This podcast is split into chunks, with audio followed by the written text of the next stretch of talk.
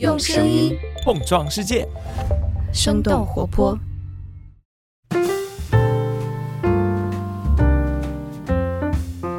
嗨，大家好，欢迎收听《声东击西》，我们一起用对话来发现更大的世界。我是徐涛。那今天和我在一起聊天的嘉宾有两位哈，第一位是鹰眼时间的主播刘亦菲。Hello，亦菲。大家好，我是亦菲。对，本来我们俩今天应该是同样都在录音间的，但结果你就被感染了。对，然后感染了还要跟我们一起来做节目，非常的不容易。另外一位是懒熊体育的曹思琪，他现在是正在卡塔尔在做世界杯的报道。Hello，思琪，你好。Hello，徐涛老师你好，我现在在多哈的卡塔尔国家会议中心，然后在世界杯期间，这里是呃世界杯的主媒体中心和国际广播中心，然后我在这边。的一个大厅里面找了一个角落，然后跟你们来进行连线，所以就非常有第一线的感觉，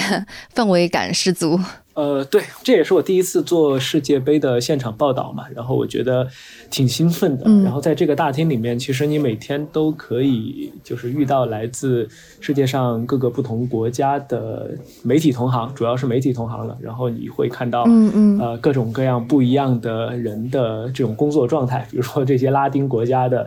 来自西班牙呀或者葡萄牙呀这些南美啊这些主持人，他。非常这个富有激情的这个对着这个麦克风就是一顿就是一顿输出，然后也有这种比较安静的这种日本同行。嗯嗯嗯。那我们今天可能就是并不会去谈具体的世界杯的呃某一场球赛啊，或者是怎么样。我我感觉好像很多播客或者很多的媒体都已经报道的非常多了。嗯，而且关于足球或者关于中东，我肯定是要露怯的，因为并不是特别的懂。但是两周前其实是跟一菲和思琪在聊世界杯的时候，我就觉得有个东西是。很让我想要多了解一点的，就是卡塔尔这个中东的小国，它一方面经济是非常好的，然后它表现出了一种竭尽全力想要去拥抱世界、去开放，然后去撬动整个世界资源的这种感觉。但是可能在这次世界杯上又表现出来了一些文化冲突，所以我就觉得这种困扰的状态非常有意思。就我想了解更多一些，而且我是觉得它是可以带来一些新的视角去看待很多东西的吧。所以我就是把啊两位。拉过来，一菲是感染了，然后思琪应该也是非常累的一个状况，嗓子也是哑的，但我还是把他们俩给拉来了，来聊一聊这个话题。那我们就从思琪这儿开始聊起吧。就是你这是第一次去卡塔尔和中东吗？还是之前有去过中东其他的地方？这个是我第一次，实际上都是我第一次出国做报道了。从旅行开始说的话，这个感觉就整个挺奇妙的。呃，我是十一月十五号从杭州，然后直飞的多哈卡塔尔航空。世界杯是十一月二十号开始嘛？之所以要提前五天，主要是因为呃，在我出国的时候，我们这个出国还有大量的这个限制，然后航班的次数也很少，所以这个一周只有从杭州和广州。各一班飞机，呃，直飞多哈，所以就你没有办法直接卡在，比如说二十号开始，十九号到这个时间点，你是没有办法卡住的，所以就选择了一个呃稍微提前一点的时间。呃，我在到机场的路上挺兴奋的，然后我在想，呃，这个点基本上就是你所有，比如说你想卡在最后。呃，时刻去卡塔尔的这种看球的球迷也好，媒体也好，你都应该是这一班航班。然后你就在想，哎，那应该这个整个飞机上的这个世界杯的气氛应该是挺浓的，因为卡航本来也是世界杯的 top 赞助商嘛，你就会幻想各种各样的场景。结果你到了机场的时候，你直接就懵了，因为你看见这个航班上可能是一个波音七七七两三百人的一个航班，有接近可能五十多人是那种全副武装的，穿着隔离服出国的人。啊，然后你就非常非常的好奇，你说，哎，这帮人是干嘛的？然后后面一打听，然后发现他们都是去多哈转机，可能去伊拉克或者去这个中东其他国家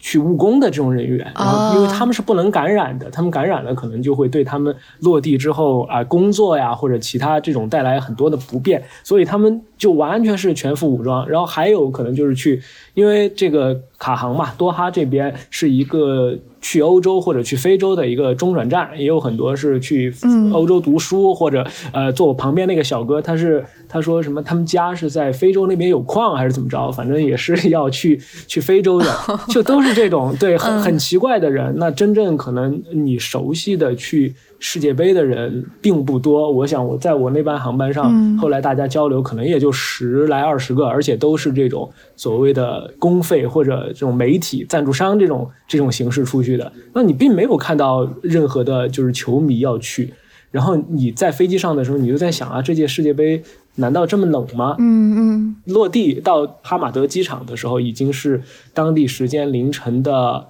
啊十二点多了，落地又是另一番景象。那你就发现这个机场非常非常的热闹，很明显就是各个国家的这个球迷开始过来看球了，而且这个大不一样的就是这种英美啊，这种欧洲的这种球迷，他都是明显区别于我们中国人嘛，他没戴口罩，然后他也不管卡塔尔的这种各种限制，就是要求你，比如说要穿长袖长裤，不能穿拖鞋这些，他也不管啊，他都是自己怎么舒服怎么来的，然后就一帮人就拥挤在那个那个飞机场里，然后你就觉得，哎。我好像真正到卡塔尔了，我好像真正到一个要举办世界杯的地方了。所以你是戴着口罩的是吗？对对对，我当时还是很紧张，中间我实在戴着口罩睡不着，我就摘了。但说回到就落地之后就要去找那个出租车进城嘛，然后那个时候我觉得就又不一样了。我当时可能带着两到三个箱子走出那个机场的。航站楼，然后，然后就有这种各种的，就是这种机场的这种工人，他给我指路，然后他们可能很多都是这种这种非洲裔的或者这种南亚裔的，就是这种黑人为主，他们给我指路，然后我就一直找不到呃我约好的那个司机，然后他们就只是给我这种伸手引导，我就有一刻我就有点生气，因为东西实在太重了，我说你们，他甚至可以带我走一段路，但他绝对不会帮我拿行李，然后我就不知道他是。什么原因？我就说为什么你不能帮我分担一点呢？然后他他就给我解释，他说哦，在我们这儿就是我们这种这种普通的劳工是不能动客人的行李的，因为这个要不然被看到的话，可能就觉得我要抢你的东西，或者我要偷你的东西。然后那一刻我就觉得这个国家的这种所谓劳工的整个的这种秩序，包括我到之前呃所谓的听到卡塔尔可能是现在世界上最安全的国家，我觉得这个就这种等级的这种感觉已经是。刻在他们的这种就是服务的这种心理了。然后进城，我就发现，这哪是我们想象的金碧辉煌的多哈呀？这就是中国的一个。非常非常普通的这种县城哦，是吗？对，当然我们没有去，就是多哈，就是最繁华的那种，就是什么金融城那种地方啊。我们去的可能是多哈的老城，就是二零零六年，呃，卡塔尔不是办过亚运会嘛？我就住在当年亚运会主体育场，呃，那个哈里发体育场旁边。你进城之后能看到的唯一的高的建筑物，就是当年亚运会那个火炬塔。它后面把那个火炬塔改成了一个五星级的酒店，你能看到那个非常高的那个建筑，像广州塔一样的，你大概知道你要往那个方向走。但是沿途全都是那种中国农村的二层小楼，嗯，就是那么高的地方，而且它非常不一样，就是它贫富差距，就可能五十米之前你看到了一个修的像宫殿一样的这样的一栋楼，然后五十米之后。马上就是一个你感觉你在叙利亚就被炸过的那种房子一样，那全部是白色的，也没有任何的这种外面的一个装涂啊或者怎么样，它就隔五十米，它跟我们以前理解的可能巴西世界杯，好多人说我去贫民窟看了一下或者怎么样不一样，它没有穷人区和富人区，它整个的这个就融为一体的。然后这个出租车司机就带我转了一圈，然后到了我住的那个地方。第二天我起床之后，发现我离哈利发体育场就只有一街之隔。我需要穿过一个非常非常狭窄，然后全都是泥的这个，但它这个多哈很干啊，它不是那种泥泞的，就是那种土的那种地。然后我一穿过那个地出去，就是哈利发体育场前面那条非常宽的街。但是在这个地，就是我穿过这条地之前，我那个地方，我那个街区。它相当于一个无人区，根本没有人住。然后我们把那条小路称为叙利亚小道，因为你从那条路过到我们住的那个地方的时候，你就觉得我到叙利亚了。就整个的这种房子，就是你说它是被炸过的，就是因为卡塔尔那边雇佣了很多这个欧洲或者美国的这种安保力量嘛，就经常你头上会有一个直升机直接飞过去，你就觉得这个是这美美军派来的轰炸你的无人机，你觉得毫不违和啊？这个是我对卡塔尔的第一印象，我觉得，我觉得真的这个太神奇了。天呐，我都有点没有办法想象，就是之后你发点照片给我们看吧，我得配合起来看一下。好的，好的。我也没有去过多哈嘛，反正听他这么一说，感觉这个景象跟我们想象的确实不一样，完全不一样。所以你住的是个什么地方？属于哪一种呢？金碧辉煌还是类似于被炸过的？呃，我的那个街区就是一个类似于被炸过的街区嘛。这个住的地方，住的这个地方，我可以说一下，就是呃，因为在卡塔尔这一次世界杯有一个。区别于以往所有国际赛事的东西，就是它的住宿非常不好找。嗯，卡塔尔它这个国家日常就三百万人，然后可能只有三十万是所谓的有卡塔尔居住证的这种卡塔尔当地的公民，享受一些福利的，剩下两百七十万左右都是这个国际的劳工，所以它整个国家就只有这么多人。世界杯的之前。所谓的这个政府是预估有 一百五十万的国际旅客，那它显然承载不了这个超过这个国家常住人口一半的人涌入，所以住宿本来就是一个很大的问题了。再加上它的大量的这个五星级酒店或者就五星四星这种正常一点的酒店是被国际足联包了，就国际足联要把这个安排给球队、球员、官员、赞助商等等，所以你没有地方去订住宿。卡塔尔因为它是一个能源型国家，它太有钱了，所以它也不需要发展这个房地产。它的国家里面一度是完全不允许拿外国护照的人在那儿买房子的。所以理论上来说，你在卡塔尔找不到地方住，因为宗教的原因，它这个当地也不会有这个所谓的我开放我家给你当民宿。这个人家一不缺钱，第二就是宗教，他也不愿意跟这种外国人住在一起。我是后面。呃，在前期做稿子的时候吧，我认识了一个在卡塔尔待了十二年的一个中国人。我估摸着啊，他应该是在那边待的时间确实是比较长的。后面我是住在他的家里，跟我一起的可能有呃小十来个中国的记者，还有一些赞助商的执行团队。都住在那边。过去之前，我们有这个打前站的小伙伴先到了，给我拍这个整个的这个小院儿的一个这个外景。我看，我觉得这挺有感觉的，就是那种典型的中东小院儿我觉得还可以。门口还有棵树，对吧？说所谓在卡塔尔这种干旱的地方，谁家有树，这家就肯定有钱。你看他有到底有多少钱，就看他家里有多少树啊。我当时觉得还可以，结果一进那个屋啊，那就不对了，因为他在以前是给这种就类似于给那个中铁建。的那种去做一些施工监理的一些工人住的那种地方，它其实就是一个就是一个工棚，它劳工的宿舍。对对对，但是它是中国劳工宿舍啊，因为中国劳工的待遇相对来说还是比较好的，所以它完全可以说没有室内的装修吧。然后也是一间房子，就跟这个国内，我想可能九十年代或者呃两千年代初的那种招待所是一样的，就国内最后的那种招待所一样，两张床，两个那种很老的那种木质的桌子啊，你就可以住了，而且价格还不便宜。然后我就大概住在这样的一个劳工的宿舍里面。这个中国房东他可能在当地确实是也能挣到一些钱了，他还养了可能五六个这个劳工，就是斯里兰卡人或者巴基斯坦人。然后这些劳工也是像我之前提到的这种机场的这种工作人员一样，非常非常的这个呃尽职尽责。我第一天到的时候，我那个厕所的那个地漏出了一点问题，然后他过来帮我处理，就是一口一个 sir，就 sir，you can call me，twenty four hours service，就全是这种东西，就非常非常的这个尽职尽责。而且这个劳工在当地的工资，我还问了一下，他一个月挣一千两百块卡币，也就是。不到两千四百块人民币，然后他的工作量大概就是这样的，他既要负责买菜，然后既要负责就是所有的这种修理疏通，然后一系列的采购，然后还要当司机，然后我们有什么事儿找他，他都可以就是随时过来，就大概是这样的一个角色，我觉得还挺有意思的。但后面还有一个更有意思的事儿，就是有一天我发现他的这个朋友圈里发了一张他去世界杯现场看球的照片。呃，你说是老公的朋友圈里吗？对，然后。他坐在媒体席正对的主看台一层的包厢里。你说的是劳工？对，他是那个斯里兰卡人吗？对，他是斯里兰卡人。这个话题我们可以一会儿聊。就是所谓的这届世界杯，可能大家会觉得有各种各样，比如说坐不满啊，或者这个气氛不对劲啊。就我觉得可能有相当的这种所谓的当地的票是给到了这些劳工也好，给到了就是一系列的这些。呃，其他人也好，因为我觉得可能在卡塔尔当地这些穿白袍的富翁们，对看世界杯这件事儿也不见得很上心，他们可能有一些票就拿给自己的这种工人或者其他了。啊，所以那个斯里兰卡人，你是有问他吗？说他是为什么去看的？对他告诉我是说这个票是他的客人给他的，他没有直接说是不是我这个中国房东啊，但是对他告诉我是别人送给他的票。然后我今天上午打车过来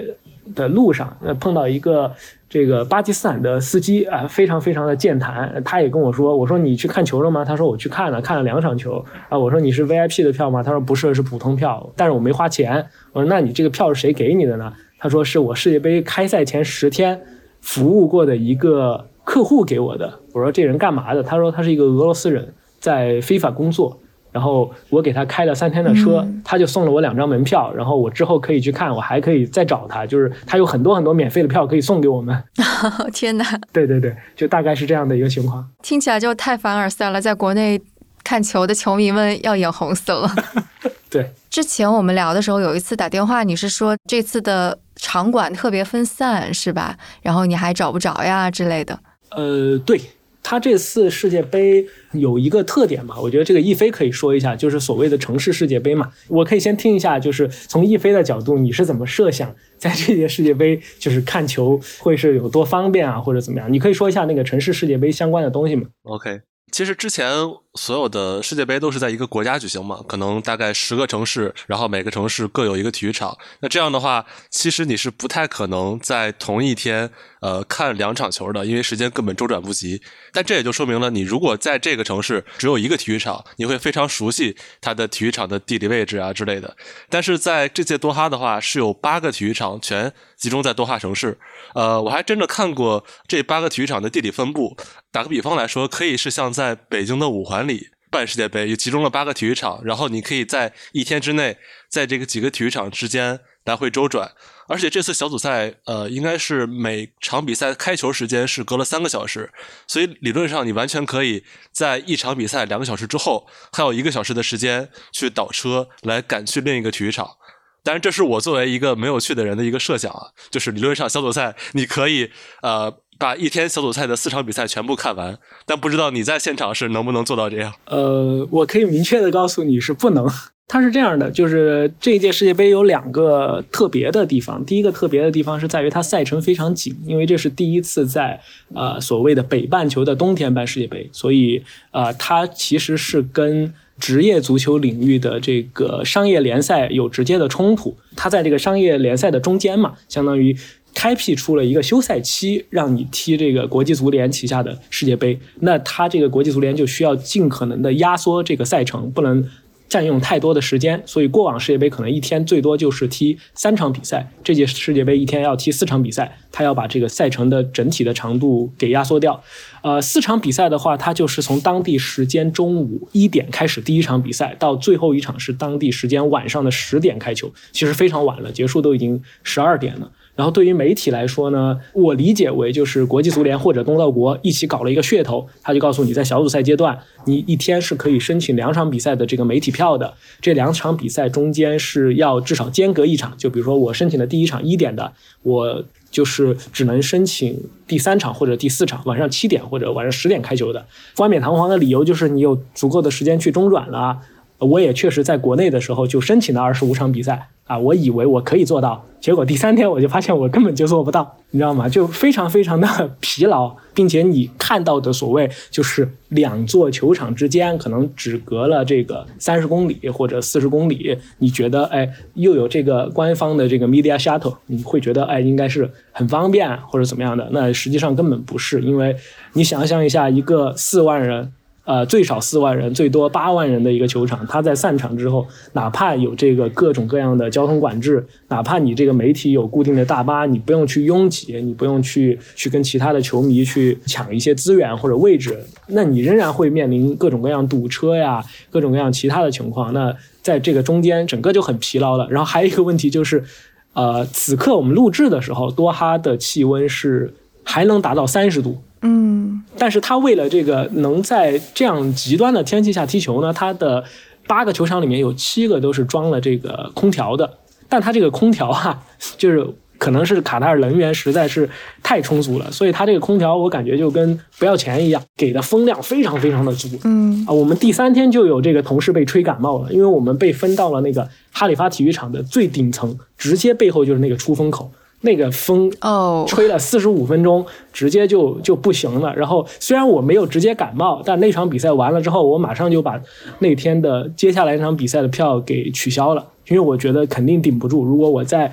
折腾一下，然后再回来的话，我觉得我大概率也会感冒。我觉得我不行，这个就取消了。有些时候就是这一天，你可能有其他的这个选题任务，你也不能天天泡在球场吧。你会发现，哎，你其实是做不了这种事儿的。然后包括呃，纠正刚刚一飞的一个说法错误，就是他说八座球场都在多哈市，那其实不是。啊，因为卡塔尔其实还是有很多其他城市的，它最远的可能距离这个城市中心可能有这个八十公里左右。嗯，然后，因为我们除了去球场之外，还会去一些热门的球队的训练基地嘛。比较特别的就是我去的两个都是非常极端的，一个是德国，一个是荷兰。德国是在卡塔尔的最北边，就你在那个地图上看，我们已经到那个。马上要到海里去了，那个位置，它叫 Top of Qatar，然后有一百一十公里距离那个城市，但是因为卡塔尔确实是，呃，可能是人迹罕至那些地方，就也没有车拥堵，我们可能开了不到一个小时，那个媒体大巴就直接到了德国队的训练基地。那一路上你会觉得你到，我终于到真实的卡塔尔了，就那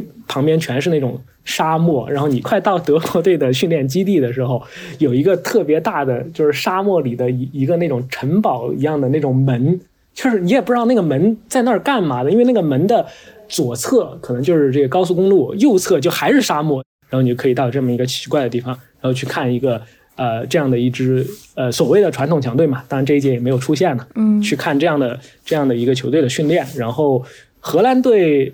也很远，可能一百公里左右，但它不是在最北边，它是在卡塔尔的最西边。然后，因为卡塔尔这个国家的整个的这个呃地图，它是一个那种南北距离比较大、东西距离比较短的地方，所以呃，从多哈市到德国队的训练基地最北边，相当于走了这个总的这个南北距离的一半。但是我去荷兰队的基地，我就相当于横穿整个卡塔尔了。我从最东边到了最西边，我直接就就横穿了，然后是一个大晚上去的，然后也是来回可能两三个小时这样的一个折腾嘛，然后就只为了去看他们所谓的公开前十五分钟的训练，而且他的这些劳工的这个整体的呃。英语水平也好，这种服务意识也好，它其实是服务水平吧，它其实是跟不上的。包括他对这个路线的引导，还有这个他的体育场旁边有一个跟中国显著的区别，就是我们在中国，如果你要去哪儿的话，它随处都有那个路牌嘛，然后给你引导。在卡塔尔是没有路牌的，他全靠这些工人，他手上拿一个这种就是指路的这种标识，然后去给你指。然后他们会编一些歌，就类似于这种非洲的人，他们就会告诉你 “stadium stadium this way stadium this way”，就很魔性，在在 TikTok 上。像前两天西班牙被淘汰了之后，那个摩洛哥球迷就拿着一个那个那个牌儿去指那个西班牙的大巴，说 “airport this way airport this way”，告诉他们可以回家去机场了，就类似这种。然后有一天我就被指错路了，然后我一共问了五个人，他们都给我指向了同样一个错误的地点，然后到。最后我到那个地点的时候，发现是一条死路，根本没有媒体入口。因为那天我已经时间来不及了，我就直接在这个原地就开始咆哮起来了。我后面才意识到，我周围围了三个可能一米九以上的这个黑人大哥，他们就直接把我围起来了。我还一个人在中间嘲笑，然后突然一个黑人大哥拍了拍我的肩膀，然后他说：“你冷静一点，不要喊，我们帮你想办法。”我事后回忆起来，我还是有点害怕的。他只是在硬件上把这些场馆搭建起来了，但是我觉得在软件上还差很多。因为我最开始的时候想，卡塔尔多哈呀，它也承办了很多世界性的活动，嗯，但可能就是世界杯这么庞大的还是比较少见的，所以可能它的软件方面、服务上面跟不上，嗯，是跟这个有关的，是吗？呃，应该是这样吧，因为他如果是搞一个国际性的会议组织的话，你参会的人毕竟是有限的。但是你世界杯这样的，对，就在一个大楼里边或者是一个 convention center 里边就可以。对对对，因为你世界杯这样的活动，毕竟还是呃每天四场比赛的话，如果没有一个球迷他是这个两场一起看的话，理论上他每天就有三十多万的这个人口需要在这个整个国家去流动嘛，然后肯定是会完全不一样的概念。嗯嗯，而且还不像中国冬奥会那种有各种各样的志愿者可以人海战术来给你。嗯嗯，他也他也有志愿者，但他志愿者都不会指路嘛。我觉得我们的志愿者应该是经验培训都非常成体系了。嗯，对，可能还做不到。而且我们的各种基建就是要立个路牌之类的，要替换一个，估计非常迅速就能替换得上。对。这个也是我好奇的，就是我觉得卡塔尔办这样的世界杯是用力非常猛的，就非常非常积极拥抱世界的状态，可能比其他的中东国家都要更积极吧。对，我觉得我们可以来说一下它为什么是这样的一个姿态。嗯，这主要是因为卡塔尔自身的它这个国家的一些特点吧。那首先，它是一个资源型国家，因为处在海湾地区。呃，就你可以看它几个世纪之前，卡塔尔的经济就主要依靠珍珠产业。那从上世纪发现石油之后，能源产业就成了它一个大头的收入，所以这也就决定了卡塔尔这个国家它是一个什么样的一个运行方式。最简单的话说，我们可以把它跟中国对比，就中国是一个可以有内循环的国家，我们的内部消费足够庞大，各种产业也呃足够的多元，可以整个不依靠外力的情况下，呃在一定程度上转起来。但卡塔尔它是一个呃。地理环境包括自然资源非常呃单一的国家，全是沙漠，所以它没有办法有这种包括食品呀、蔬菜的供应。它基本上就是只产石油，所以它是必须要跟外界做贸易的一个国家。嗯嗯，它整个依靠的就是把能源出口，然后把日常的生活用品从外界买进来。所以对于这样一个国家来说，与外国做交易是一个。必然的选项，对，天然的就需要和别的国家交往贸易，不能够断了这样的联系。对，你可以在文化上跟一些国外国家是不一样的，但是你免不了要跟他们接触，而且你要把你的天然气、把你的能源卖出去，所以，嗯，必须要跟外国的买家来搞好关系，让他们知道长期是可以跟你合作的。然后，包括你要买一些其他的呃基础的物资。也是要跟国外搞好关系，所以我觉得作为一个资源型小国来说，可能他做这个选项是必须的。嗯嗯，我可以先说一个之前听到的故事。我之前来卡塔尔之前，呃，跟我的房东交流嘛，他说可能他的这个所谓的这种倒腾这种住宿的生意，他说最最艰难的时候就是在二零一六一七年，就是当时啊卡塔尔和周边全部都断交的时候，他说那个断交了之后，很明显遇到一个事儿，就是呃，可能第二天第三天马上就没有牛奶没有菜了。因为它这个三面都是直接被沙特封起来嘛，你沙特把这个边境一关，对吧？你所有的补给你都进不来了，因为这个国家是像我刚刚说的，我们一路这个驱车北上去德国的基地，旁边都是沙漠，对吧？你你很多的大量的蔬菜啊。牛奶啊，这些东西你都是需要海外进口的。这其他的国家想要制裁你，很简单，就直接把你这个国家封起来啊，你可能就什么都没有了，只剩下钱。所以我觉得他交朋友，某种程度上，他去跟西方交朋友，他夹在这个沙特和伊朗中间去跟西方交朋友，我觉得某种程度上就是需要，就是一旦这个周边有风吹草动，是吧？我从物资的层面，我从国防的层面啊，我从经济的层面，种种方面，我觉得他是需要这些帮手的。嗯嗯啊，这是从。从历史或者说短期来看，那长期就是我们之前说的能源总有一天会开采完的。当你开采完之后，你怎么办？那肯定是要发展第三产业。然后，那你要为将来做准备的话，可能就需要在短期内趁着你现在能源还有钱的时候，做一些转型，把一些呃精英的呃外外来的，就比如说金融行业或者其他艺术行业的人提前吸引过来，给你做一个产业的变化。对对对，我看好像就是有一些研究中东的政治学家就一直在说，石油君主制的终结，意思就是说，当这些国家的石油终结的时候，他们的君主制也必将不保。所以我就觉得，这种无论是在学术上的讨论，还是他们自己看到的 各种各样的呃可能性，他们自己的国王啊，或者是这些官僚，肯定也是有担忧在后边儿。就所有这些担忧，包括对资源的担忧，或者是对地缘政治的担忧。其实全都推动他们想要去撬动更多的资源来来帮助到他们吧。对，其实卡塔尔，呃，在我看来，他办世界杯主要目的还是为了通过这样一个大赛去提升国家形象嘛。就其实我们会看到说，卡塔尔有一个反差，就是他在很多体育项目里其实并不是一个强国，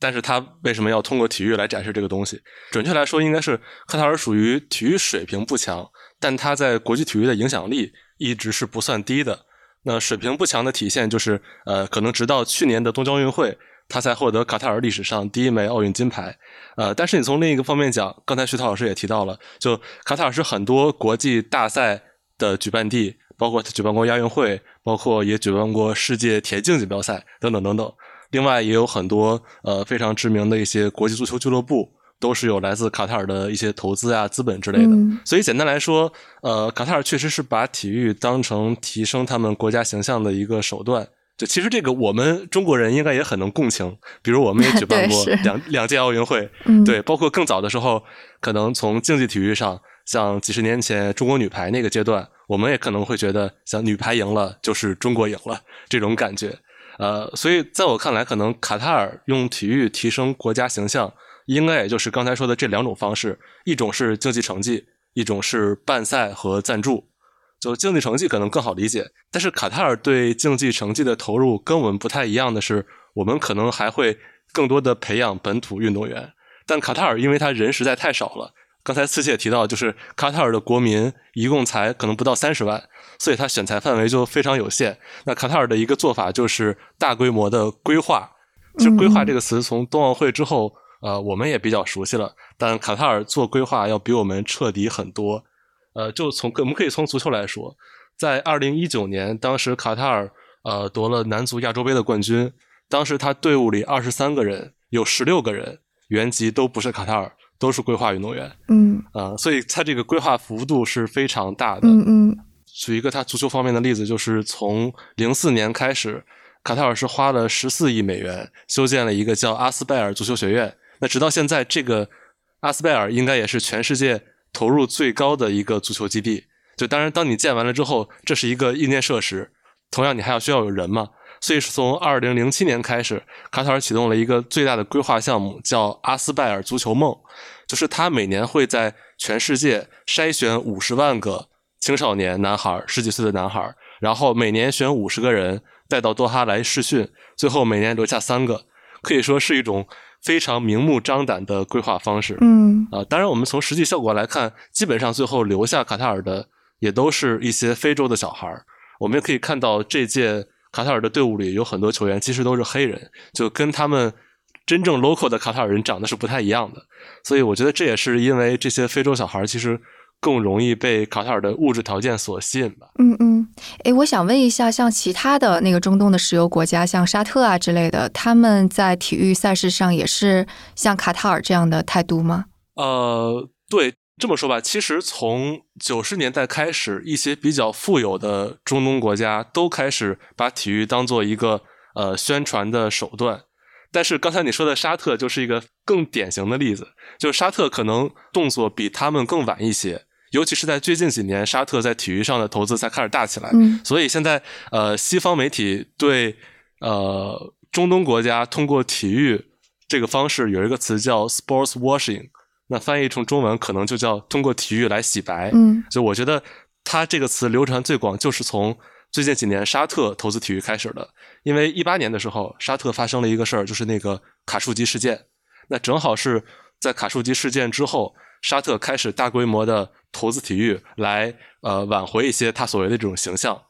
我认为最有代表性的一个案例是最近两年他在高尔夫上投入特别大，相当于把原来呃的那种高尔夫的体育组织全都呃花钱打散，自己来办一个更有商业呃前景的赛事，或者说他用更高的奖金来吸引这种呃全球最顶级的高尔夫选手。这就相当于在你们欧洲人、美国人最喜欢玩的一种所谓贵族运动上，那现在最好的比赛是由沙特人办的。所以我觉得，在欧洲人或者说西方人看来，他们这是一种用体育来洗白，这种方式都挺普遍的。对，刚刚我想到就是一飞刚刚说到的那个卡塔尔整个投入体育的逻辑嘛，其实它这里面有另一个可以补充的点，就在于，呃，其实卡塔尔一开始他发现石油。它还没有独立，所以当时是其实是英国人在卡塔尔发现了石油，然后英国和荷兰的石油公司在那个地方进行开采，其实还是一个。呃，这种有一点殖民统治的这样的意味，然后可能到一九七几年，我具体忘了啊，七几年的时候，一九七一年，对，一九七一年的十二月十八号，然后卡塔尔正式独立嘛，十二月十八号也是这一次世界杯决赛的这个日期，是为了跟他这个国庆的这个时间去吻合一下。它独立之后，很快又在卡塔尔这个东海岸发现天然气，包括在今年这个国际形势下，其实卡塔尔卖天然气卖得很好，呃，他已经赚了很多钱了，所以进一步是证明卡塔尔不需要通过世界杯本身来。赚太多钱，对吧？所以他可以把这些票都送给这些劳工，这些，因为你你西方媒体不是天天搞事儿，说我死了多少劳工嘛？我现在就向你展示，对吧？我对劳工有多么好，劳工都可以去 VIP，我们看球的时候都没有东西吃，他们可以吃到很好的东西，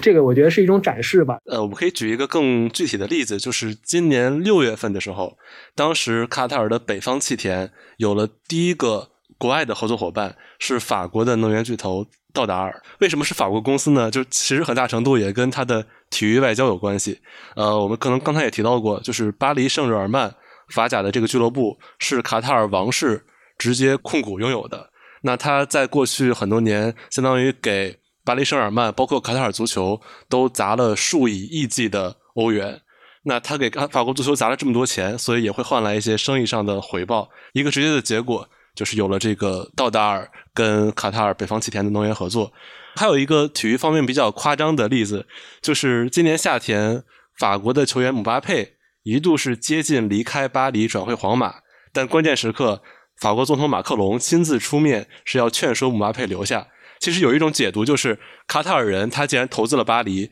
他需要姆巴佩留在球队来维持。卡塔尔人在国际足坛的影响力，那法国是在这个俄乌危机的背景之下，对于卡塔尔的能源需求也是越来越强的。所以，为了拿下这个天然气订单，法国人也愿意帮卡塔尔人一个忙，帮他把姆巴佩留下。所以，对于卡塔尔来说，这也是一个通过体育来做外交的一个例子。足球外交，足球本质上也是一种外交手段。对于卡塔尔来说。另外一点就是，对于这个卡塔尔国家或者对于他们的这个整个的投资的逻辑了上来说，就是大量的通过对外投资之后啊，我我把这些东西都做出去之后，他在面临这种其他处境的时候就就会好一点。就比如说这次卡塔尔世界杯，可能除了劳工问题之外，他还会遇到这种呃一些这种平权组织 LGBT 的一些抵制或者怎么样。但这个时候你就看见卡塔尔在之前啊，在国际上花的各种各样的钱，他的。各种各样的投资和所谓的交流就起到了作用，因为面对这些群体的冲击的时候，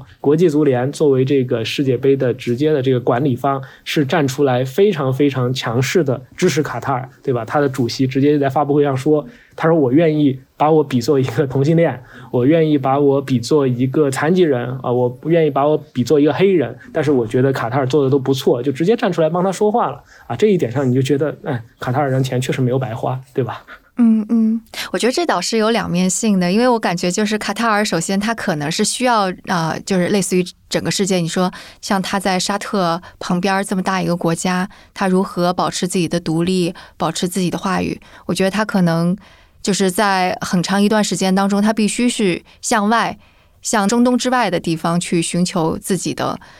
这些话语权，或者是寻求帮助。但是，一旦他拥抱了世界之后，那可能他就会把自己更加弱点的地方暴露出来，像那个 LGBT 的问题，还是更加严苛的饮酒文化的问题，就不能喝酒的问题，嗯，其实全都暴露出来了。所以，其实事实上是让他们暴露在更激烈的文化冲突当中吧。对，这里面有一个可以补充的，就是，呃，刚刚徐涛老师提到的，就是一旦你愿意去跟外界进行接触的时候，你就免不了和外界进行竞争。我们就拿这届世界杯的这个申办来说，这届世界杯原本啊，在很多人看来，二零二二年世界杯在俄罗斯之后就应该到美国。这是美国板上钉钉的一件世界杯，但是这些世界杯最后就落在了卡塔尔啊，并且这个中间其实除了国际足联的参与之外，呃，法国的这个总统马克龙他其实当时是非常坚定的站出来帮卡塔尔说过话的，所以你一方面你得到了一些朋友的支持，但另一方面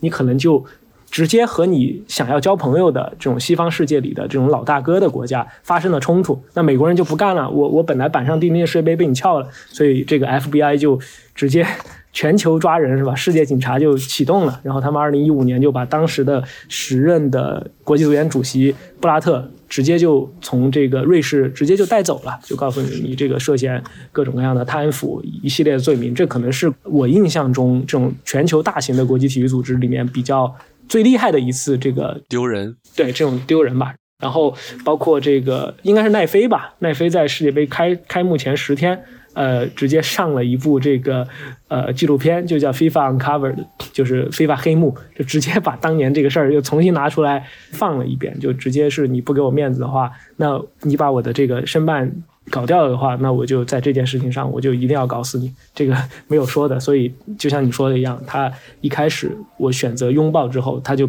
免不了这些冲突，然后在这些冲突里面可能能交到一些朋友，但是可能在很多方面他会面临更加严格的审视。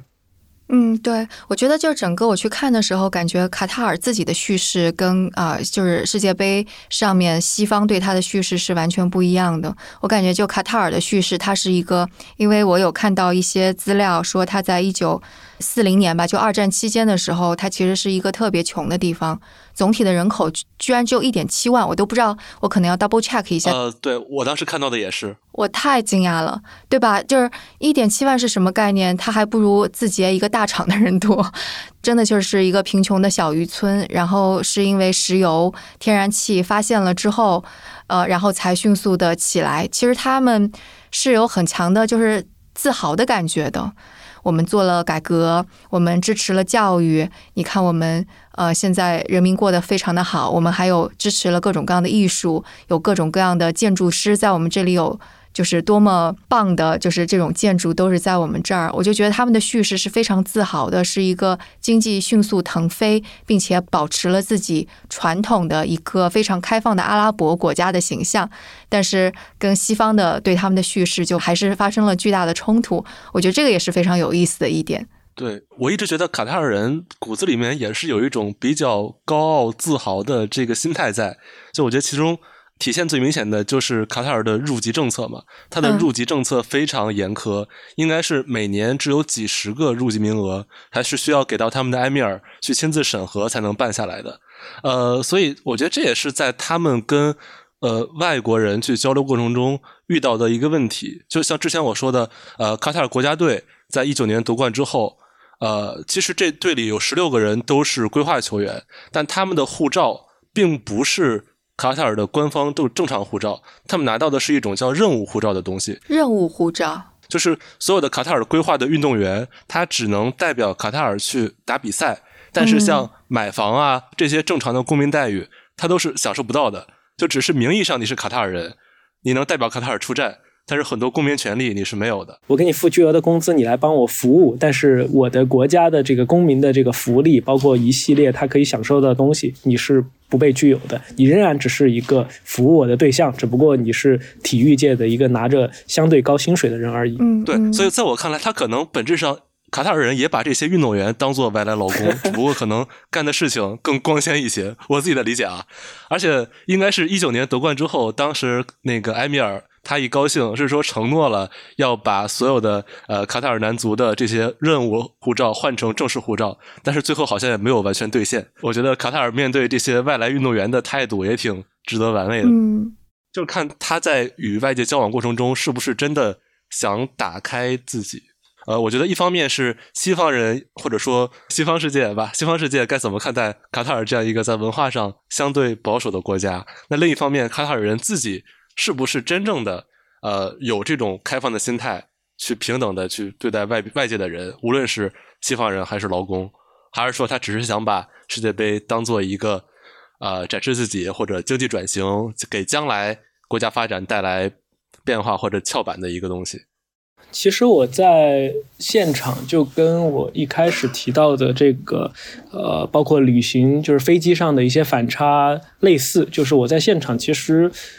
感受不到，就是在出发之前，可能这大半年看到的很多关于卡塔尔报道里面那么强烈的冲突。你在现场还是很 peace and love 的。我的理解就是，卡塔尔人他有自己的底线，比如说，可能在他现在看来。呃，同性恋这个事情是一个绝对的底线，因为有很多这个可能有七到八支欧洲球队，这届世界杯开赛之前，他是觉得我要带一个那种类似于彩虹的队长袖标，就足球运动员他的这个都会带这个队长袖标，他改成一个彩虹色的，然后他们起的名字叫 One Love Brand，那就是不只是。为同性恋争取权益了，就是为整个这个所有少数群体来争取这个权益。然后我记得我在德国队基地的时候，他那个队长被问到了这个问题，诺伊尔被问到这个问题，然后他说：“我一定会带这个袖标的啊，因为这个我们德国的总理都支持我，我们德国的总统都支持我，我我一定会这个为少数群体发声。”然后在卡塔尔人看来，我觉得这个就已经触犯了他们的红线了。第二天，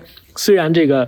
主席因凡蒂诺说：“我支持同性恋的权益，但他同时宣布，只要啊，这个所有的球员敢在这个世界杯上带这个东西，那么我们就处罚。处罚也很简单，我们不罚钱，不罚其他的，我就给你一张黄牌。因为你知道，在足球运动里面，就是在单场比赛里面，你如果一开场就拿了一张黄牌的话，你之后如果有一个犯规，可能你就罚下去了。然后，如果你每一场都带的话，就两场比赛累积黄牌，你下一场比赛就没有办法参加了。至于其他的很多东西，你比如说。”饮酒也好，比如说，呃，我们可能印象中的这个中东人，他需要把自己裹得很严实，对吧？中东的妇女，但是这些东西我在现场其实都觉得还好。就他的这个 VIP 里面，包括他卡塔尔的这种所有的对外的酒店，呃，包括球迷广场，你都是可以买到啤酒的。虽然你在这个。球场里面是不允许买啤酒，但是在它的很多特定的地方，其实你是可以喝到啤酒的。然后包括在世界杯球场上看到很多就是这个欧洲的球迷，或者尤其是墨西哥或者南美的，对吧？他们这个看球很开心的时候，他们也会直接在看台上接个吻或者怎么样的，这些都没有问题，你都可以做到。但是我觉得他就是有他文化里面理解的，就是绝对不能干的事儿。只是当时我记得有一场葡萄牙的比赛吧，是有一个哥们儿拿了一个彩虹的一个旗帜，直接就冲到场里面了，然后当时就被保安摁了。后面我看到是有这个消息说他可能在这个当地警察局里过得不太好，这个是有可能的。但是因为在卡塔尔还有一个比较直观的感受，就是这个国家其实，在。安保这个问题上吧，就跟中国挺像的。它整个的这个进入每一个场馆，它的这个这个安检，你会觉得比这个北京地铁、首都机场都还要严苛。所以也可能跟这些就是提前的这种审查，就是一些 LGBT 团体，可能他试图要过来做一些什么事情，可能也就会被提前摁住了。我觉得可能也有这个关系，因为你入境卡塔尔，你是需要得到他的所谓球迷护照嘛。因为在来之前，我也看到英国政府其实是。呃，搬掉了几千个球迷吧，所谓的就是以前的有这个足球流氓经历的，就不让你入境，可能这个也有关系吧。哎，对，思琪，我想问一下，就是从西方的角度，他们不是很多像以德国和英国等等国家为代表，呃，在世界杯之前。呃，发起了挺大规模的，就是抵制卡塔尔世界杯的这种倡议，包括我们看英超和德甲联赛，会有很多球迷在看台上打出横幅，说要抵制卡塔尔世界杯。那实际上，呃，这些国家的球迷来到现场的多吗？就他们真抵制了吗？呃，这个挺有意思的，就是我这个地方现在没有直接的数据统计，从我的观感上来说，这届世界杯的外国球迷确实应该很少。呃，所以我理解呢有两点。就第一点，可能就是所谓的抵制啊，他们说抵制，可能就真抵制了，我就真不去。呃，可能他们也担心在这边种种的这种危险啊，或者怎么样。因为我看到这些欧洲人在赛场里还是穿的很严实的哈，也没有这种呃说我要穿一个这种特别暴露的这种服装，因为当地不允许嘛。呃，也都非常尊重这种可能一开始的这种规定了。还有一个就是。可能跟这个没有钱也有关系，对吧？你今年这个经济环境都不好，老百姓口袋里都没有钱呢。这 个卡塔尔他这个住宿，说实话是挺贵的。因为我之前有一天在球迷大巴里碰到一个从美国来的哥们儿啊，他告诉我是这个他的朋友住五星级酒店的话，两个人一天是一千美元。呃，非常非常离谱的一个价格，所以你这个真要来看球的话，你这个其实也得也得掂量一下嘛，这个花销是相当贵的。所以这带来了另一个问题，就是我们一开始会觉得，哎，我去世界杯看场球是不是这个门票很不好弄啊？事实就是门票很好弄。就是呃，我这个朋友圈里有一些从中国可能小组赛快打完了，跑到世界杯去看球的，他们经常会在这种。呃，热门比赛前的两三天，在非法官网刷到新的球票，就是官方原价的球票，或者是非法官网它有一个二手交易的这种里面会有这样的这个二手票出来。包括我自己加了一些这个球票的转让群，就经常有这种热门球票，我不知道是因为砸手里呢没人买，还是怎么样，这种打折出售的，那就说明这个球票的市场确实不好嘛，对吧？刚才有个挺有意思的点，就是这可能是第一届中产世界杯，而不是工人阶级的世界杯。对。所以以前的世界杯其实球票比较便宜，那个工人阶级，全世界工人阶级是可以飞过去看的吗？会好很多吧？对，不见得是全世界工人阶级，但是他以前的世界杯，你在这种相对大的国家举办的话。相当于你有不同的选项嘛？就我们懒熊有一个女同事，她二零一八年的时候去了俄罗斯世界杯，她就告诉我，那个时候她的这个住宿选项非常的这个丰富啊，她可以去住那种民宿，就是类似于青年旅社那种，对吧？一她说一天晚上可能就一百块钱人民币。然后他从一个城市转到另一个城市的时候，可能这中间隔了三天比赛，他可以坐绿皮车过去啊，非常非常便宜的价格，就一路就溜达着过去了，就是一个穷游的这个选项。卡塔尔是完全关闭了这个穷游选项，他就没有这么多房子，你知道吗？所以你看到这个大量的这个在热搜啊，或者在这种短视频平台上看到所谓的卡塔尔的这种。呃，在集装箱里面住球迷，或者我们很多人就打趣说这个就是卡塔尔的方舱或者怎么样，但他我的理解是，我的理解是他为什么要用这样的方式来。建造住宿呢很简单，就是他的工人都去修球场了，他球场能修好就不错了，他没有那么多时间给你修公寓啊、修五星级酒店啊或者怎么样，他也是没有办法的，所以用我最后用这个最简单的方式给你给你搭一个地儿，你自己住就行了。当然也有很多所谓的就是说球迷，你还可以租住其他的选择，比如说你可以住在迪拜，然后你当天就是坐这个飞机来回摆渡，或者你住在这个呃欧洲，应该是有三艘这个邮轮公司停靠在。多哈港的这个游轮，你可以住游轮，那也很贵。对，这些都不是一个穷游的选项。对呀，你说迪拜也超贵。对对对对对，你可以住沙特，因为沙特是相当于卡塔尔这个国家是它三面都被沙特包起来的吧？它陆地边境三面都被包起来，你可以住沙特，然后你选择这个坐大巴过去看球也可以。但是呢，据说是卡塔尔还是沙特会在那个关口收费，世界杯期间好像是过一次一千块钱一个大巴。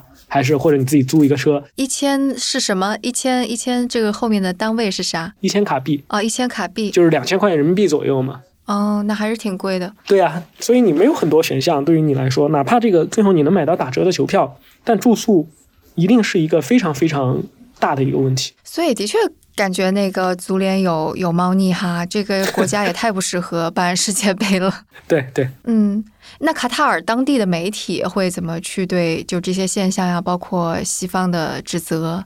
反馈呢？像半岛电视台之类的。呃，讲实话，我不太能看到半岛电视台，我们住的那个地方都没有电视。呃，但是我在世界杯开始之前，呃，去看过一些他们的报道，那主要这个还是比较。比较正面的嘛，就是我们国家要举办一个大型的赛事了，我还是去宣传一些正面的东西，比如说他们会报道大量的游轮上的这个东西有多么奢侈啊，你在这儿有多少购物啊、消费的选择或者怎么样啊。对于一些负面的东西，他们其实是相对来说我看到的会相对比较少一点。嗯嗯，就不像西方的媒体那样连篇累牍的再去报道这些。对。还有一个想跟四七交流的，就是关于这个卢塞尔新城。呃，其实卢塞尔新城是零八年就开始建设的，建设它的目的一大程度上就是吸引所谓说更高阶、更精英的这些外来劳工嘛。因为原来卡塔尔主要依靠它的能源或者石油产业，劳工基本上干的都是体力活。但是它既然要经济转型的话，将来不可避免的需要一些发展第三产业的人，就需要吸引这些比较精英的西方劳工。所以卡塔尔的这个卢塞尔新城，很大程度上就是为了吸引这些人来专门建设的。但是恰好他又赶上卡塔尔申办世界杯的时间点，是一零年卡塔尔是申办世界杯成功，所以后来很多西方媒体就把卢塞尔新城说成了一个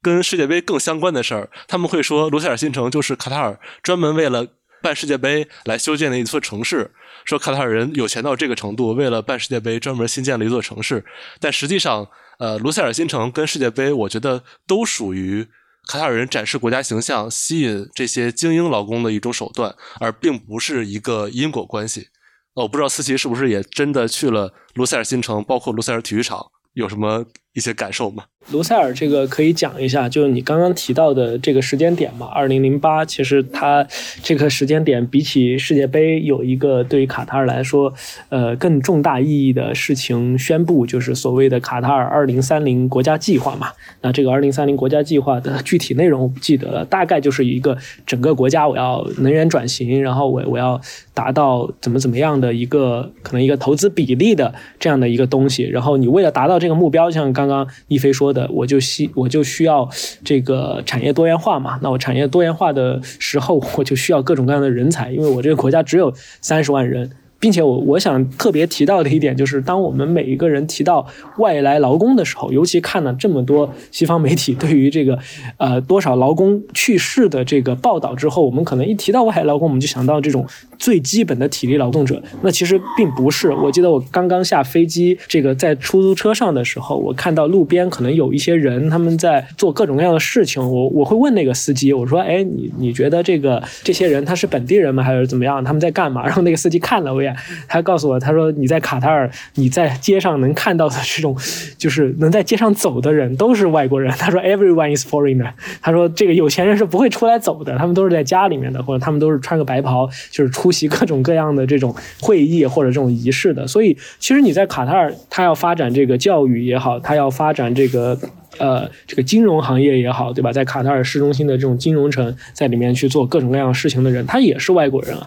但这个就提到了我们刚刚说的这个所谓的这种文化的软隔离，或者是这个卡塔尔这个当地的阿拉伯人，他是不愿意跟你这个外来人住的太接近的，你这样各种生活习惯。各种这种宗教的这种要求都不一样，所以那干脆就给你造一座城好了，对吧？你跑到这个这种国际化的、你熟悉的这种有高楼的、有超市、有便利店的这样的一个空间里面，你就在那个地方，我给你修一座城，你就去那边住。啊，卢塞尔其实就是这样的一个地方。呃，至于在这个卢塞尔体育场，应该是恰好在这个城市规划里面，卢塞尔体育场外面有一条街。就跟我在这个卡塔尔遇到的所有街道都不一样。就当时我把它比喻成卢塞尔的三里屯。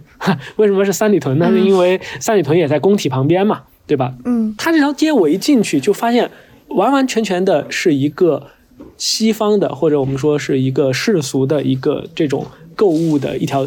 整个的一条街道，然后它旁边有很多各种各样的，就是麦当劳啊、星巴克啊，包括一些餐饮，它主要以餐饮为主吧，还有一些这种奢侈品。的这种这种店，你可以进去逛，然后有大量的这个可能国际的球迷，他们也比较习惯在那里面消费嘛。因为你除了卢塞尔之外，你可能在他的其他很多球场，什么阿鲁巴、阿图马马呀、阿尔贾鲁布啊等等这些，这些外面就都是一条高速公路，或者直接就是就是一个沙漠。我可以给你们一会儿发点图，就是你你也是穿过一条又一条，你感觉被这个刚刚被美军炸过的这种这种残骸之后，你会发现哦，前面就是一座球场，呃，非常非常的这个魔幻。但是你这个在卢塞尔是完全不一样的体验，然后它地上还有这种轨道交通，然后还有各种各样的这种东西，你就会觉得哦，这个城市确实就就不一样了。它是一座你理解的现代化城市。那可能我们中国媒体呃到卡塔尔来，我们还是可能预算有限，或者等等等等，我们没有办法去那种地方去就住在那种地方。但我之前认识了一个哥伦比亚记者，他是在那个美国 NBC 体育旗下的。西班牙语频道工作，然后他就跟我聊说，他们就住在卡塔尔另一个所谓的富人区珍珠岛啊。这个珍珠岛跟卢塞尔，你可以理解为一个，呃，比卢塞尔建造的要早，但是它的这个豪华程度是卢塞尔 Plus，就它是一个非常非常有钱的地方。珍珠岛应该是卡塔尔第一个允许外国人。购置这个房地产的地方，当然可能是产权是九十九年啊，但它一开始就是即即使你可以在那儿买房子，然后它又提供给这个当时的所谓的精英工人，当然当时的精英工人可能就是一些一些石油的一些工人，他可能拥有一些技术或者他拥有一些其他的，他就已经被视为精英工人了。我在来卡塔尔之前，在一本书里面读到嘛，就。那个作者就写，呃，我在这个珍珠岛上遇到了各种各样的工人，英国工人，他们一年有六张来回多哈和伦敦的这个头等舱的机票，然后他们在卡塔尔可以开这个 S 级的梅赛德斯去天天出去上班，然后去做一些事情，然后他们的小孩可以在这边得到很好的教育，然后他们也住在这个珍珠岛整个的这这样的一个东西上。我理解啊，珍珠岛和卢塞尔都一样，就是属于一个你西方人到了那个地方就会住的很习惯，它是完全不同于这个多哈。市区就我住的那个地方的一个画风，它完全不一样。对，嗯嗯嗯。所以你刚才提到软隔离，是卢塞尔和珍珠岛没有这种体力劳工居住吗？这种软隔离，你怎么可能住得起呀？你怎么可能体力劳工？他一个月挣一千块钱，你就从他工资来推算了，对吧？那你那个地方，因为而且体力劳工他在卡塔尔，其实他前两年才废除那个。我忘了那个叫什么制度了，卡法拉制度。对他，卡塔尔前两年才废除了那个卡法拉制度嘛，他那个制度以前就相当于奴隶制度，好不好？就是你还想自己出去找地方住，老板让你住哪儿就住哪儿，对吧？老板住三层，他让你住地下室，你就住地下室就结束了。你还想跑到卢塞尔去住，这个不可能的。对，所以他的这个软隔离，我是指就是你，比如说你作为一个中国人。啊，你是一个中国的呃金融的精英，或者你是一个法律的精英，或者你是一个中国的建建筑师啊，你希望在卡塔尔来发展你的事业，你发展你的事业，你有一个相对来说你比较适应的，然后一个比较舒适的住宅区，但可能当地人又觉得，哎，我不想让你跟我们阿拉伯居民住得太近，或者怎么样，或者我觉得我预判未来我需要，比如说我现在有三百万人，我预判我未来要增加五十万这样的人，那我就给他单独造一个城市呗。然后这个城市也比较国际化，它其实表明了这个国家在某种程度上还是比较开放的一个心态嘛。至少我把这个地儿给你准备好了，那以后究竟来多少人，这个东西，呃，我现在看到的东西不足以支撑这个判断。但是我先把这个地方准备好了，反正我也不缺钱，对吧？我就觉得卡塔尔这个国家就真的是又开放又封闭，因为你说它跟世界接轨啊，就那么多的呃什么高楼大厦、豪华的这些东西，看起来很现代化。但同时，你说这个三六九等，不就是一种很保守的方式，对吧？对，就是你甚至比作印度的种姓制度，可能也有类似性。最高的是他们本地的阿拉伯人，就是土著，这是最高等的。然后接下来是你外来的更加高级的劳工，然后最低等的可能就是没有太多自由的体力的劳工了。我觉得本质上，卡塔尔依然是一个君主制国家。真正的卡塔尔人这边，他并没有经历过呃所谓工业革命带来的这种社会化的分工，然后并没有产生这么多的阶级。他依然是一个依靠宗族、酋长的那种部落制的那种，是吧？对，部落制、君主制来管理的一个社会。它真正体系内的开放程度，可能也还没有做到呃那么高的水平吧。嗯，对。其实今天我们说的很多话题都涉及到一个核心原因，就是有钱，就是卡塔尔的真正 local 的这些人，这些家族是很有钱的，所以才能支撑他通过体育去做外交啊，做各种事情。这些核心人群，他的对能源的掌控是他有钱的根本，也是他整个君主社会能够稳固存在的一个基础。那当他这些能源并不足以支撑他实现有钱这个结果的时候，那可能这些人的。呃，统治的根基也就保不住了，所以他必须依靠能源。是，其实能够理解，就是这些那个在担忧中东政局的这些政治学家们所写的未来，因为刚刚我们就已经说了，说虽然好像他们自己呃本土的人内部其实还行，都比较富裕。如果你是从一个整个国家来看的话，其实他们的阶级分层。已经是非常厉害的了。对，这种三六九等其实并不足以支撑一个更加嗯稳定的国家，因为毕竟这个国家的不仅仅是这些不干活的有闲有钱的阶层，事实上是那些劳工或者是更高一点的精英阶层，他们在支撑经济往下走的时候，要不就他们大量的离开，那谁来服务这些曾经的富裕的人？或者是当经济下行的时候，他们会不会要求更多的政策方面向自己的这个阶层倾斜？我觉得其实都是有可能的。只能说到目前为止，卡塔尔的这些当地人还能支撑起这个体系的运行。包括应该在几年前阿拉伯之春的时候，卡塔尔应该是这些中东国家里几乎是唯一没有被干扰的国家。大家还是对现有的这个政体是比较满意的，可能也是因为大家赚的钱多，大家发的钱也多，所以对现状比较满意。但是如果你将来啊，你的产业做不到这样的话，我觉得也是存在类似阿拉伯之春这样的危机的。对，这个也是做这个节目，所以我匆匆忙忙看了一本书，其实没有看完，翻了一下。但是这本书的作者的观点就是说，他相当于是在批评卡塔尔本地人是没有在进行反思。他是说，就是虽然卡塔尔有大量的教育，请了那么多的人来做这个做那个，但自己他们没有在反思自己，无论是在文化上还是政体上，或者是未来所面临的挑战，所有未来可能的。呃，发生的危机全都埋藏到在现在，他们没有这种批判性的思维去看待自己所面临的状况吧。徐涛老师刚刚提到，就是可能他的那个变局可能来自于。各种各样的可能性，我觉得，呃，来自外部的可能性会大一点，因为就像你提到的，它内部其实还是在一个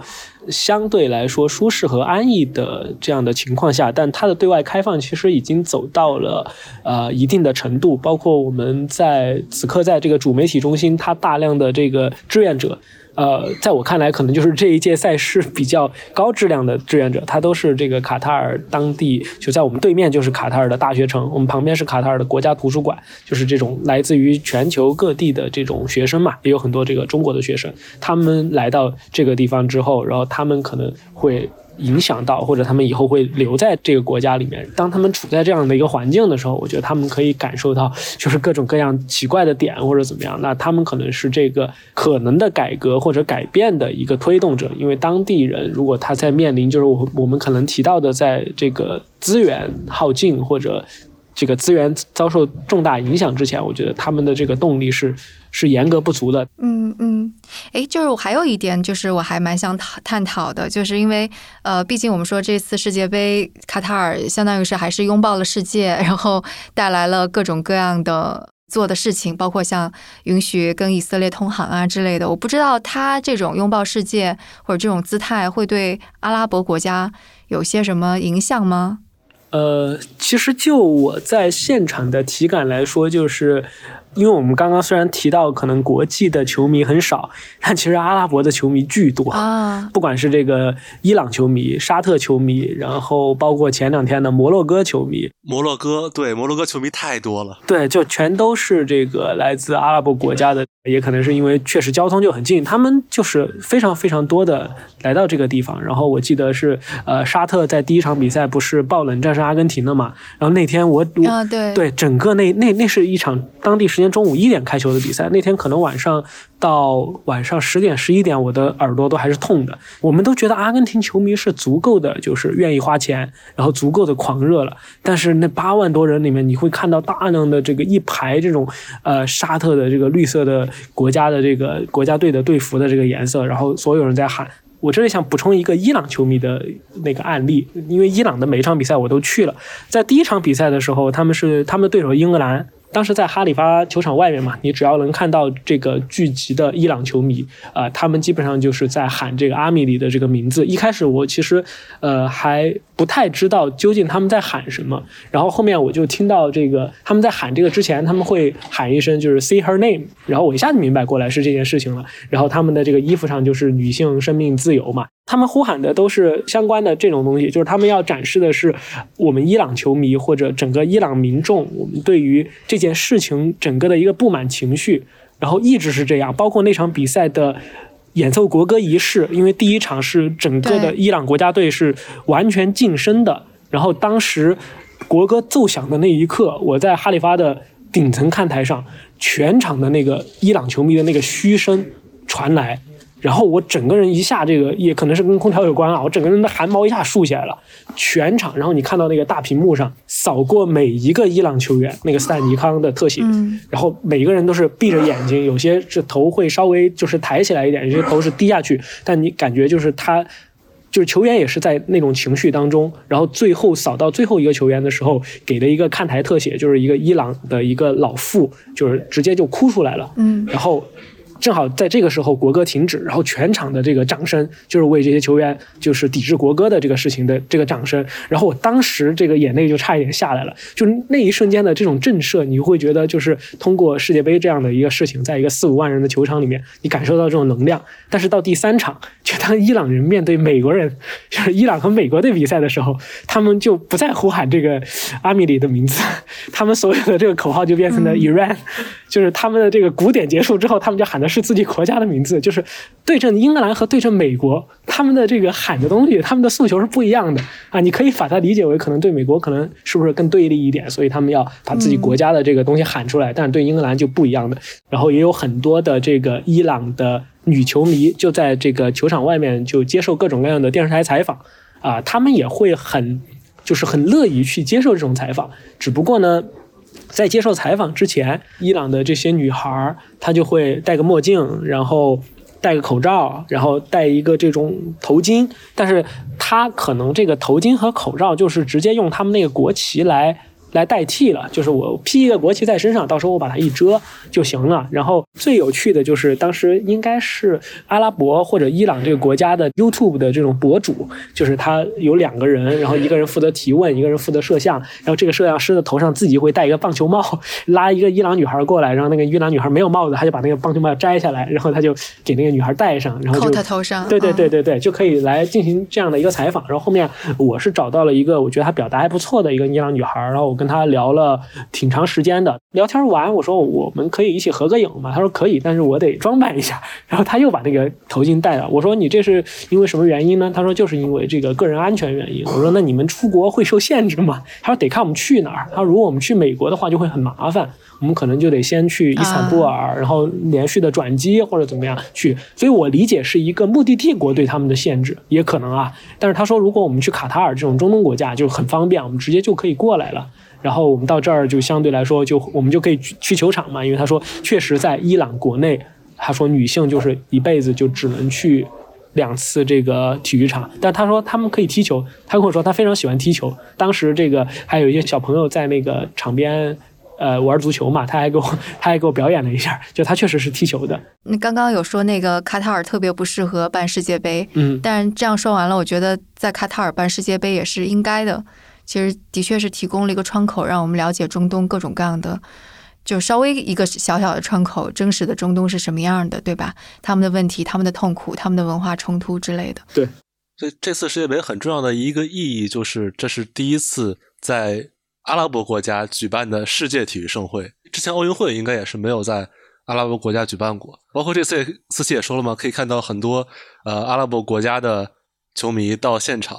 我觉得这也是。给了他们一个展示的说话的机会吧。之前估计任何一个体育大赛都没有办法有这么多的阿拉伯人可能在现场做各种表达。嗯，我觉得也是对于整个阿拉伯世界都是一个呃打开的窗口。嗯，沙特之后会有什么动作吗？要申办什么世界性的赛事不？沙特不是说是是沙特吗？沙特说要跟非洲国家一起申办二零三零年的世界杯嘛？呃，沙特、埃及、希腊哦，埃及，对对对，埃及，埃及，对对对对对，就是三大洲嘛。然后，另外我看到的是，卡塔尔在这届举办世界杯之后，他们也是想申办二零三六年的奥运会。嗯，所以我感觉这也算是打开了一个窗口吧。可能中东国家陆续之后举办体育大赛的这种频率，可能也会越来越高。嗯，其实最近几年，他们整个投资国际体育。包括投资这些俱乐部联赛动作已经很多了，但是呃，其实办大赛又是另外一个量级嘛，嗯，所以可能之后办比赛的频率也会更高。我觉得这还挺有意思的，嗯，呃，一飞刚刚说到那个投资嘛，我觉得你可以这样理解，就是你从财富的角度上来说。呃，在这个疫情之后，就是这个大家全球面临这种经济冲击的时候，这个阿拉伯世界这种能源国家，它它的面临的这种处境，这种短期的处境是跟其他这种所谓更现代化的国家是完全不一样的，对吧？我们因为全球化受阻，对，因为这种各种各样的原因，我们面临这个很大的这个冲击。但是你看，人这个卡塔尔今年俄罗斯和乌克兰一打仗。天然气价格一推上去，它他反而还能赚更多的钱。对，然后包括现在中国也在 中东进行一些外交活动，反正我就觉得这接下来中东这些国家的一些走向应该也是挺有意思的，就反正他们会更加积极的在这个全球化的。过程当中扮演一个很微妙的角色，虽然之前他们已经是一个很重要的角色了，像沙特在那个硅谷已经是非常大的一个投资者，对，孙正义的基金当中也是很多都是沙特的钱，但之后应该是会越来越微妙，越来越有意思吧？对我也没有想到说我们聊个世界杯，居然就聊到了这里了。OK OK，那我们今天的节目就到这里，非常感谢 两位，就是都是在非常疲惫，然后身体不适的情况下来做这样一期节目，但是给我的启发非常的大。我觉得我录完我的身体好多了啊？是吗？真的，非常感谢二位，感谢，我们下期节目再见，拜拜拜。那在这期节目的最后，要和大家说两个事情，一个是现在我开始有发烧的症状了，其实相当于是这周。接下来可能我都没有办法工作，所以下周的声东击西有可能是没有办法及时完成制作，没有办法更新，就先和大家说一声对不起。另外一个事情是，虽然下周声东击西的制作会耽搁，但是我们每年年末的特别节目《声音时光胶囊》已经是在制作中了。这个特别节目是我们从二零二零年就开始有制作，现在是第三年，而且就像去年我们做过的那样，我们是想邀请你也参与进来，把你的声音也放到我们的胶囊中。所以，对于你而言，今年最重要的事情是什么？对未来的期待又是什么？就不妨录下自己的声音，然后分享给我们。我们会挑选那些最合适、最有代表性的，来放入我们二零二二年的声音时光胶囊，一起来增长。但因为声音时光胶囊的长度有限，所以不太可能所有人的声音都放进去。但没有选上的也没有关系，因为我们会用其他的特别的方式来展现出来吧。那更具体的情况，大家可以点击 show notes 中的节目介绍中的链接来查看详细的情况。那我们下次节目再见。